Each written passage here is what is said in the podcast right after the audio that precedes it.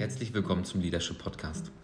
Dieser Podcast ist für alle Interessierten, die hinter die Kulissen der Führungstätigkeit blicken wollen und natürlich für Neueinsteiger und für Erfahrene gleichermaßen geeignet.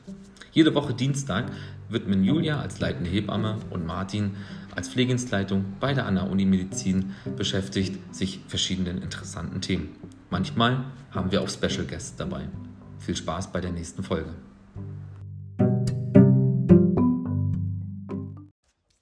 Herzlich willkommen. Heute wollen wir über das Thema äh, Diversität in Führungspositionen sprechen und da wollen wir einfach mal ganz platt auf das Geschlecht Männer, Frauen divers eingehen, weil, deswegen so getriggert, gerade in der derzeitigen politischen Landschaft ist enorm viel los und äh, wenn man mal so recht guckt, auch in der großen Weltbühne, ob das nun äh, Vizepräsidenten sind in Amerika oder meinetwegen EU-Kommissarin oder auch äh, Frau Lagarde als äh, IWF-Chefin, sind ganz viele Frauen in Führungspositionen und wir kommen ja ganz klassisch aus einem Beruf, wo das, glaube ich, vielleicht ein Thema ist, aber wir irgendwie grundständig anders sozialisiert worden sind. Und ja, Julia, mal mhm. überschweifend zu dir. Wie hast du denn das bis jetzt wahrgenommen, das Thema Frauen und Männer ähm, in Führungspositionen bei uns? Ähm, ich muss dazu sagen, also Hebamme ist ein klassischer Frauenberuf. Wäre jetzt keinem aufgefallen. Wäre jetzt niemand aufgefallen. Also man ähm, hätte es vielleicht vermutet, aber ja, es ist so. Ich glaube, es gibt. Nee, nee, wir haben alle von diesen EntbindungspflegerInnen gehört, die er dann eiskalt abgeschafft hat durch die Hebammenreform. Nein, aber ich habe da mal so ein, so ein Bild auch gesehen. Äh, es gibt ja auch Männer. Es, es gibt Männer. Ja. Habt ihr die mal auf dem Kongress gesehen? Leibhaftig? Äh, nein. Äh, ich glaube, diese, die Männer, die es als wie sagt man, Männer als Hebamme, mhm. ja, gibt, ähm, die kann man in Deutschland an der Hand abzählen. Und das sind auch Männer, die ähm, überwiegend mit den Frauen, die auch Männer sind, mhm. äh, die Frauen, die auch Männer sind, die Frauen, die auch mhm. Hebammen sind, wollte also. ich sagen, okay. ähm, zusammenarbeiten, also eine Praxis haben. Eine Gemeinschaftspraxis, ähm, und dort die Hebamm Hebammenarbeit eben machen und selten direkt im Kreissaal. Achso, okay, das habe ich mir nämlich auch schon oft gefragt, weil ich habe irgendwann mal ein Bild gesehen, da waren zwei Männer drauf, ähm, mhm. da ging es auch um Entbindungspfleger und ich habe das immer so ganz plastisch wieder im Kopf gehabt, so typisch, wie gesagt, der bisschen große Entbindungszentren und dann stehen die ganzen Tag im Kreissaal und machen Sektios.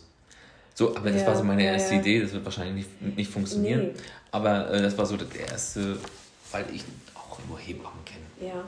Und ähm, rein rechtlich ist es auch so gesehen, dass Männer gar nicht alleine ähm, mit den Frauen arbeiten können. Also die dürfen keine vaginale Untersuchung alleine machen, sondern da muss immer jede, äh, bei jedem Mal eine Frau mit dabei sein. Ist ja beim Gynäkologen auch so. Mhm. Sie, die haben ja auch ihre Sprechstundenhilfen und die sind bei jeder Untersuchung mit dabei. Also es ist so rein äh, organisatorisch auch schwer, ja, Hebammen, männliche Hebammen im Kreißsaal zu haben. Hm. Man würde dann ja von, ja, dann würde man von der Wirtschaftlichkeit geht, das, das ja. so, aber ja. okay.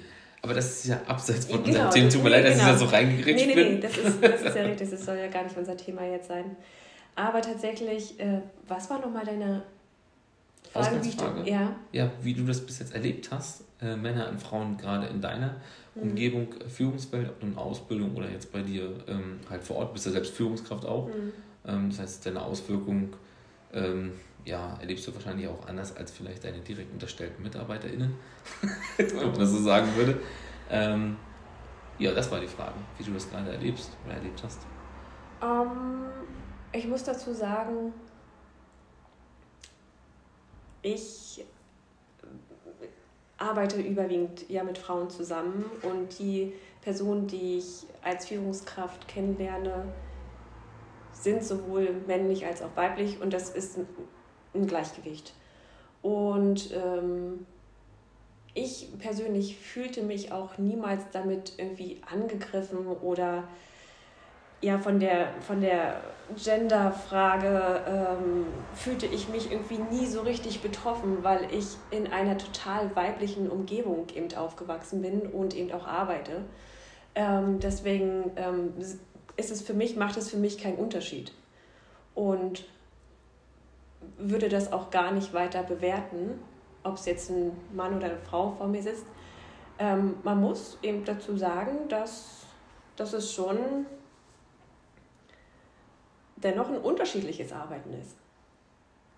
Also, dass, äh, dass man mit Männern einfach ganz pragmatisch sein kann. So, das und das liegt vor, okay, das und das wird jetzt abgearbeitet. Und bei den Frauen ist es schon so, okay, ist das jetzt fair allen gegenüber? Das ist schon der Unterschied, muss ich sagen. Also da braucht es einfach ein paar Minuten mehr, ehe man zum Punkt kommt. Aber ähm, so an sich gebe ich da keine Wertung drauf und kann gleichermaßen mit beiden oder allen Geschlechtern äh, arbeiten. Also. Ist ja gut, dass du das jetzt gesagt hast, sonst wäre es wahrscheinlich komische Klungen von mir. Nein. Und also, wie, wie, siehst du das? Also für dich ist es ja schon so ein Beruf, es ist ein Frauenberuf und du bist eine männliche Führungskraft in einem Frauenberuf. Da könnte ich ja wenigstens fast noch sagen, dass ich ja durch die technisierten Bereiche, wo ich zuständig bin, fällt noch eher, nein, lass mal den Quatsch weg, ne? Ich habe, ähm, man braucht das gar nicht. Ähm, ich wundere mich immer über dieses Thema, ähm, weil ich das aus meiner beruflichen äh, Perspektive auch gar nicht so verstanden habe. Wir haben äh, immer mal, klar, eine Stationsleitung, eine Preisleitung, äh, wie auch immer, eine PDL, ähm, die in den Führungspositionen ist, ja. Das Einzige, wo man wirklich sagen könnte, da wo relevant viele Männer gefühlt irgendwie, das sind in den Direktoriaten oder mhm. in den Vorständen. Das mag sein. Ähm, wenn ich immer mal die Pflegelandschaft jetzt einfach mal heute angucke, haben wir auch sehr viele weibliche Pflegedienstleitungen. Wenn wir gerade ganzen Pflegedienste angucken, ist, glaube ich, ein bisschen settingabhängig. Mhm. Und ähm, wir haben das letzte Mal auch mal so Revue passieren lassen. Unser Leitungstisch, äh, der ist auch, also jetzt nicht bunt, aber es sind auch ein paar Männer dabei. Und aber in unserem gesamten Normalpflegebereich ist uns aufgefallen, da ist nur ein einziger Mann dabei. Sodass wir das, ähm, also ich glaube, das ist prozentual hier bei uns am Standort ganz gut abgebildet. Und so in meiner Wahrnehmung war das primär nie ein Thema. Mhm. Und äh, das, was du sagst, man kommt manchmal schneller zum Punkt, erlebe ich aber auch mit unserer Einkaufschefin, äh, die ist da auch sehr pragmatisch und die kann super zuhören die mhm. war mal, glaube ich, äh, simultan Dolmetscherin, die kriegt in einer Stunde, kriegt die das so auf den Punkt, äh, mhm. in zwei, drei Sätzen, da reiben sie alle mit den Augen. Ne? also, weiß ich nicht. Ähm, ist, gefühlt ist das immer mal ein Thema, aber aufgrund der, äh, der Presse und der Umgebung, wenn man jetzt irgendwie sieht, äh, ihr politischer Wahlkampf, ähm, der habe ich schon immer das Gefühl, man, die stellen sich so auf, ist das jetzt mal eine Frau, ist das jetzt ein Mann? Bei den Amerikanern hat man das im Wahlkampf irgendwie auch so mhm. vernommen. Äh, einmal ist dann äh, die Frau mehr präsent in den Gesprächen, manchmal kommen, oder manchmal dann der, also gerade bei Biden und der Harris war das auch so, mhm. in manchen Bundesstaaten redet der mal mehr, in anderen ist sie gar nicht da oder er gar nicht da. Also sehr, Aber, sehr abenteuerlich, wie, ja. wie das überall anscheinend doch auf Publikum trifft. Es ist ja schon eine Sensation gewesen, ähm, eine Frau, also hier, ach, also dass eine Frau jetzt zum Beispiel auch in Deutschland, dass äh, Annalena Baerbock letztendlich äh, Kanzlerkandidatin geworden ist. Also das ist ja schon eine Sensation, finde ich. Und das Sagst du als Frau, nachdem man 16 Jahre Frau Merkel erlebt hat? ja, ja, stimmt, stimmt. Ja. Aber Weil das, das war ja damals so als Besonderheit gepusht, findest du nicht? Ja, das empfinde ich auch. Das denke ich auch mal mit irgendwelchen prozentualen Bestandteilen in äh, Vorstandsebenen oder wie auch immer, mit, mit Frauenquoten und sowas alles, finde ich ein bisschen abenteuerlich. Wir haben mal ganz kurz vorher einmal hier äh, bei Google geguckt, ähm, das war der auf der Hitliste auf Platz 4, Frauen und Männer in, und da kam gleich eine kleine Reihe und ein, ein viertes war gleich in Führungsposition. Und da findet man ja sogar äh, Statistisches Bundesamt, das heißt, da haben sich übelst viele Leute Gedanken über dieses Thema schon gemacht und auf EU-Ebene, da haben wir doch kurz geguckt, 33 genau. Prozent, ein Drittel irgendwie sind Frauen auf, im Gesamtschnitt.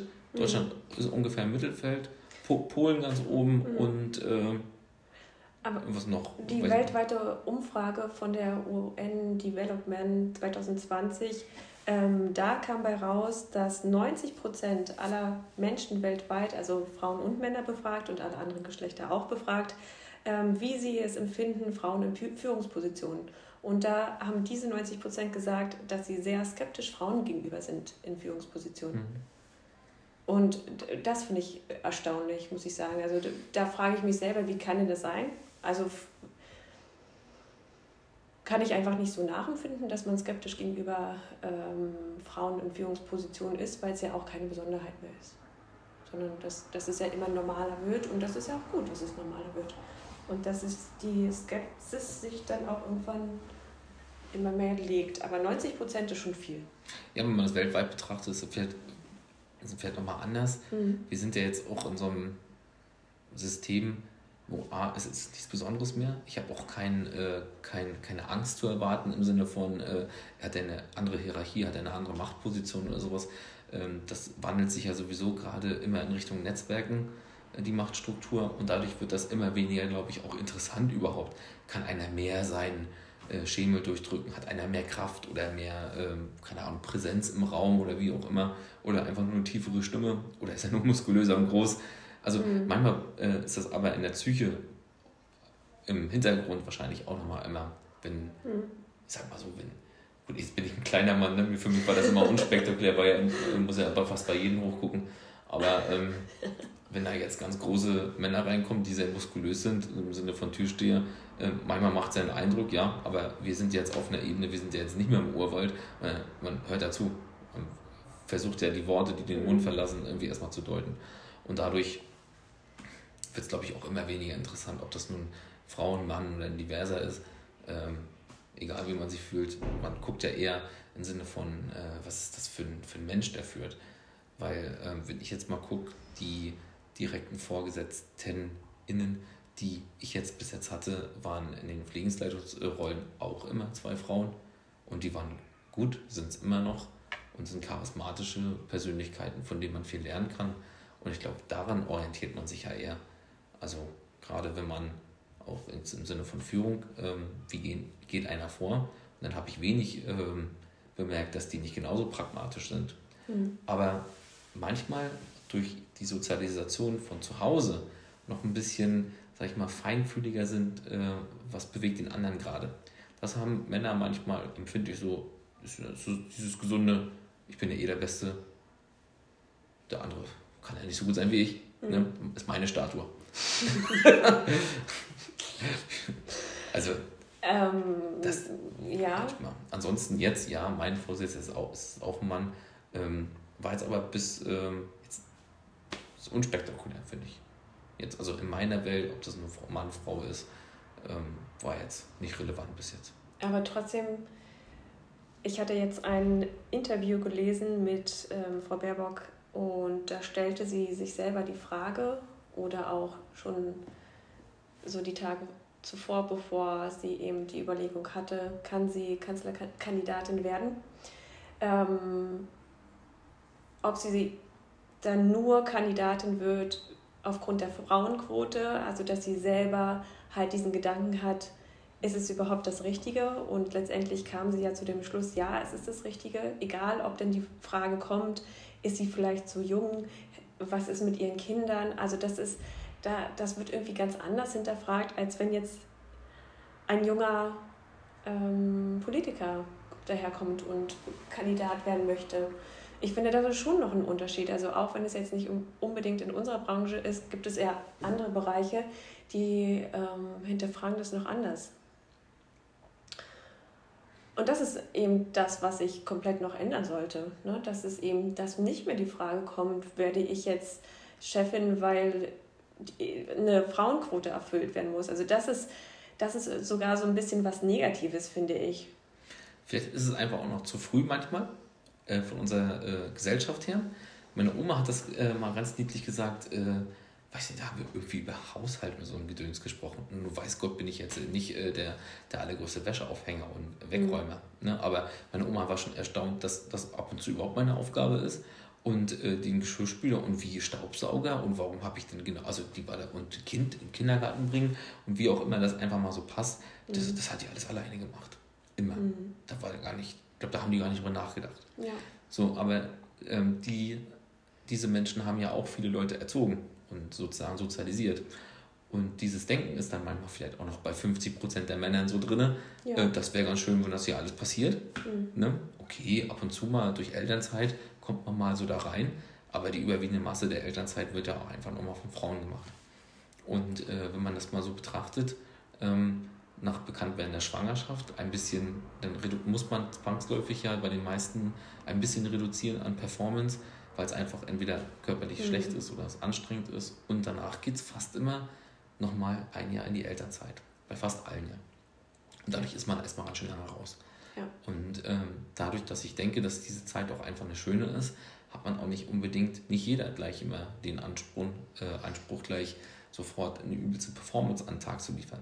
Weil der andere Partner ja auch in der Tat ja auch in der Zeit was gemacht hat und keinen Bruch sozusagen im mhm. Karriereweg hat. Ich glaube, das ist so die, äh, die Achillessehne äh, bei, bei, bei den Frauen. Oder das heißt, glaubt, es ist, ist ja einfach so. Das bringt einen immer so einen Straucheln. Und dann habe ich öfter schon gesagt, ja, dann schreibe ich meine Abschlussarbeit und die immer, ja, kenne ich ja selbst auch, nee, kann man nicht. Wenn das Kind zu Hause ist, dann macht man gar nichts mehr außer mhm. da sein und mit Mittagsschlaf machen. Das ja, aber das, das ist ja auch was Schönes. Ne? Und man darf auch nicht vergessen, dass viele Frauen das ja auch wirklich gerne machen. Mhm. Und wirklich. Ähm, Männer das, auch. Ja, auch, aber wertschätzen. Mein, mein, mein, mein, mein äh, Kollege hier, mein, mein Bürokompagnon, hat auch die ganze Elternzeit genommen. Da war die Frau arbeiten. Er ist ja jetzt auch im Sinne von Mann, ja, ist auch ein Pflegedirektor. Ne? Also der hat auch die komplette Zeit genommen, hat ja auch wahrscheinlich eine ganz andere Bindung.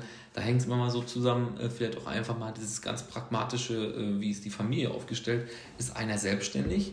Wenn mhm. es in dem Fall die Frau ist, dann bleibt der Mann zu Hause, was einfach mhm. wirtschaftlich für die Familie besser ist. Und natürlich muss der eine sich das ja auch vorstellen können. Ne? Ja. Hatte ich ja auch gesagt, die eine Freundin von meiner Freundin, die hat ja auch ganz bewusst entschieden, nein, äh, ich gehe im siebten Monat wieder arbeiten, ich brauche eine Tagesmutter. Mhm. So. Da muss man sich ja auch Gedanken machen, weil es gibt ja, mhm. ne, ansonsten hast du, kannst beim Kindergarten anklopfen, wenn du Glück hast, hast du ja nach einem Jahr einen Platz. Ja. Und äh, geschweige denn, dass man sagt, du, hier kommt ein sechs, sieben, acht Monate alter Mensch her. Ja, das ist schon selten. Also ich habe jetzt auch gerade eine Kollegin, ähm, sie ist Oma geworden, die Tochter wohnt in Hamburg und äh, die Tochter arbeitet wirklich gerne und sagt, oh, ich könnte mir vorstellen, ähm, nach einem Jahr. In Hamburg ist das anscheinend nicht so, dass die Kinder nach einem Jahr in den Kindergarten oder in die, doch Kindergarten ist das ja, mhm. äh, dann gehen und da wurde sie dann schon wieder riesen Shitstorm hat sie damit ausgelöst. So was, wie kannst du nach einem Jahr dein Kind in den Kindergarten gehen? Und sie sagt, ja, aber das ist ich möchte das so. Und da ist schon wieder die Bewertung da drin. Ne? Also das ja, ist manchmal auch dann regional ähm, halt anders ja. bewertet. Wenn man, äh, ich glaube, wenn wir unsere beiden Eltern fragen, die kennen das einfach so, dass man äh, in ja, den DDR-Staaten halt einfach sehr schnell gearbeitet hat. Äh, mhm. Ich glaube, wir waren nach sechs, acht Wochen genau. waren wir in der, in der Krippe und dann war die Sache, es war die Messe gesungen. Ne? Mhm. Und äh, dann warst du da. mhm. Letztes Mal habe ich mir was ganz Abenteuerliches angehört, auch, aber auch von der, von der Kita-Erzieherin, von wegen, ähm, die Kinder sind heute alle nicht mehr trocken. Ne? Mhm. Pingeln alle ein mit zwei, drei noch. Und dann hat sie gesagt, naja, aber zu DDR-Zeiten war es ja auch so, da ähm, hat man sozusagen einmal eingemacht und dann hat man das so lange gelassen, bis es wund war und dann hat man es gemerkt. Und meine Mutter hat, ich habe das zu Hause einmal gefragt, ja, ja, das, äh, oh. so kam ich wieder aus dem Kindergarten. Und das, deswegen klappte das dann nachher nach, kurz nach einem Jahr. Ne, man hat es okay. jedes Mal gemerkt, weil man eine Woche sozusagen ordentlich jetzt jedes Mal wann es jetzt losgeht. Also da waren die Mechanismen halt auch noch anders. Ja. Und auch in der Kita anders, wo man irgendwie zwei, 20 Gössel hat und man muss sie abarbeiten. Weil wer ja. war es ja dann am Ende auch nicht. Und äh, hingegen, äh, zumindest war das äh, in den westlichen Bundesländern anscheinend immer so, ich bin da auch nicht groß geworden, dass die Frauen da übermäßig lange zu Hause geblieben sind. Mhm. Mit den Kindern. Ja, so, dann, äh, also Kitas und äh, Erzieher und so, diese mhm. Infrastruktur baut sich ja nicht über, über, über Nacht auf. Und wenn das da so getriggert ist und die auch so groß geworden sind, na klar mhm. ist die Erwartungshaltung da auch erstmal, erstmal drei Jahre weg hier. Ne? Und das ist ja noch gar nicht lange her, ne? dass, wie du schon sagtest, die Eltern der Eltern jetzt wahrscheinlich, ne? also so die Großelterngeneration ist es in den 50ern, mhm. 60ern, ist es ja noch total klassisch gewesen, dass die Frau zu Hause geblieben ist und der Mann arbeiten und ja, das verändert sich nicht von jetzt auf gleich. Ich darf das nicht so unterschätzen, ne? Der, der Professor aus Jena, der ähm, mit uns hier im Studium, der, äh, die wollen irgendwie eine Forschungsarbeit auflegen, wie Führungskräfte im, in den östlich geprägten äh, Gebieten immer noch etwas durch die Blume anders sagen, mhm. durch, durch diese, durch diese Stasi- und Bespitzungsgeschichte, ja. als die westlich geprägten Führungskräfte. Ja. Einfach von der, aber schon mit dem äh, Generationsthema, ne? Mhm. die, also die Befragten, die eigentlich da gar nicht groß geworden sind. Also mhm. wie ich jetzt hier. Ja. Ein Jahr lang DDR kann man ja nicht sagen, ich bin DDR-Bürger, ne? nur weil ich da abgelegen habe. Ne? So, ähm, aber wir sind komplett weg ja, von Frauen. Von Männer-Thema. Du, ne? im weitesten Sinne ist das ja. Gehört das alles dazu. Ja, also für mich. Äh, aber es ist ein interessantes Thema, muss ich sagen, ähm, zu dem, was du jetzt zum Schluss gesagt hast. Das durch die Blume sagen? Also, genau. find das, ich finde, das hier ist es, ist es immer sehr extrem, dass man sowas immer mal machen kann und man sieht es schon im Gegenüber, der, der grinst, der Kretz hat das deutlich verstanden, was eigentlich so die Meinung ist, aber rein, rein sachlich hat man mhm. natürlich genau korrekt geantwortet. das ist schon spannend. Ja. Mal gucken, was, was wir denn noch ähm, dieses ganze Jahr sehen auf, ähm, auf der Medienbühne. Ich finde es irgendwie, wird es zum Thema gemacht, obwohl es für mich keins ist.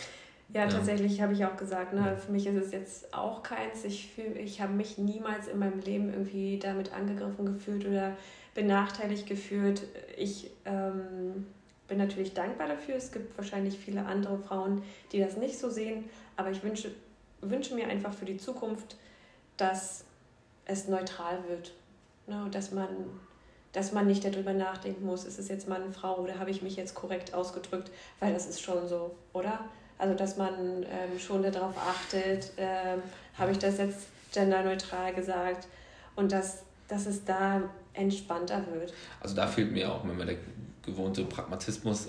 Deswegen ist mein Wording auch deutlich in Menschen gewandert, weil ähm, das finde ich, das spricht sich nicht gut im normalen Vokabular. Und ich finde, das macht, wird zum Thema gemacht, obwohl es, aber ich kann es auch nicht wahrnehmen, ich habe mich noch nie divers gefühlt. Deswegen, aber soll alles so sein, ist dann vielleicht ähm, unsere Zeit. Aber ich habe gerade so daran gedacht, äh, im Sinne, gerade mit Führungstätigkeit, ähm, dieser, ähm, diese, diese coachende Grundhaltung, die man haben äh, haben kann, haben sollte, im Sinne von äh, größeren Teams. Wie, wie baue ich Netzwerke auf? Vielleicht ist das, also das wird sowieso ein Zukunftsthema sein, weil alle Macht wandert in Netzwerke. Und vielleicht sind es da einfach dann auch die, ähm, die Frauen, die deutlich mehr Gespür haben, Netzwerke aufzubauen. Mhm. gibt natürlich auch immer etablierte Männernetzwerke, na klar. Ne? Aber ähm, vielleicht gerade in diesen, in diesen multifunktionalen äh, Betrieben, Großbetrieben, wie kriegt man die eigentlich alle sinnvoll an einen Tisch? Vielleicht ist da diese, dieses ausgeprägte so Fingerfertigkeit deutlich mehr gefragt. Mal gucken, können, wir können da gespannt sein. Es wird am Ende des Tages immer auf den Menschen zurückzuführen sein, kann er das oder kann er das nicht.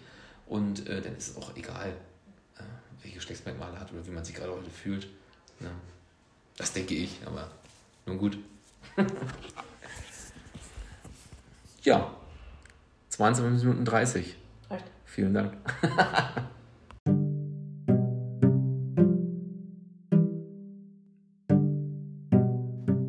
Das war der Leadership Podcast. Eine neue Folge nächsten Dienstag.